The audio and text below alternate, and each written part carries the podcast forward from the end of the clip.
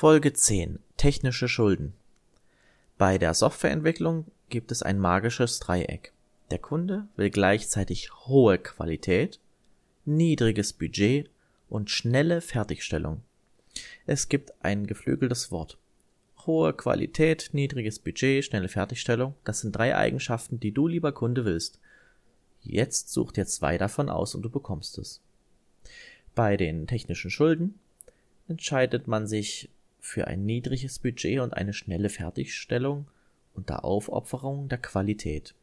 Faktoren, die zu technischen Schulden führen können, sind zum Beispiel Unwissenheit, Faulheit, Zeitdruck, Geldmangel oder aber auch die bewusste Entscheidung, unreife Prototypen zu produzieren, um sie zu testen.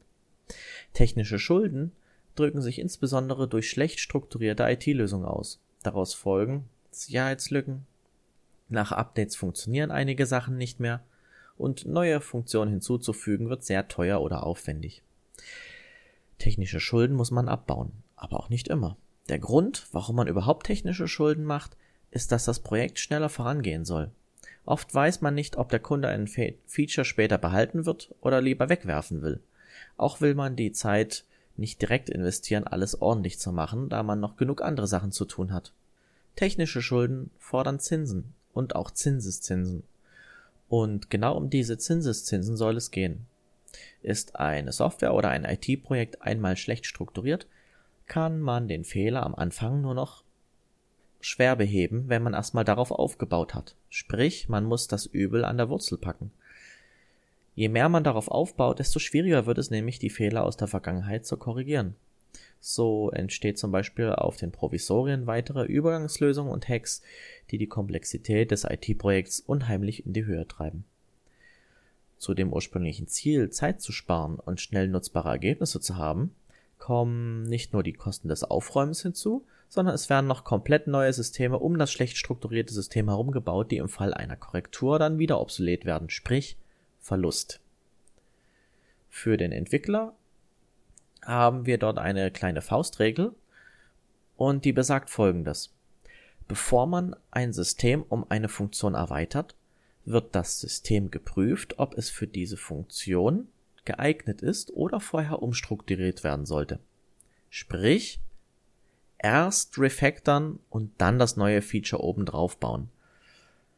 Das ist zwar etwas mehr Arbeit, während der Kunde auf die schnelle Umsetzung seines Features wartet, es lohnt sich aber. Der Implementierungsaufwand für die neue Funktion sinkt drastisch, weil das darunter liegende System einfach besser geeignet ist.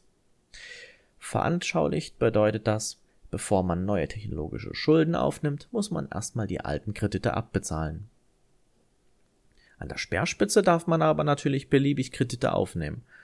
Dort stört es nicht, wenn eine Funktion nur halbfertig ist. Schließlich hat man noch nichts darauf aufgebaut. Damit man Herr über seine Schulden bleibt, sollte man diese in einer Art technischem Schuldenbuch dokumentieren. Dazu eignen sich prinzipiell zwei Techniken.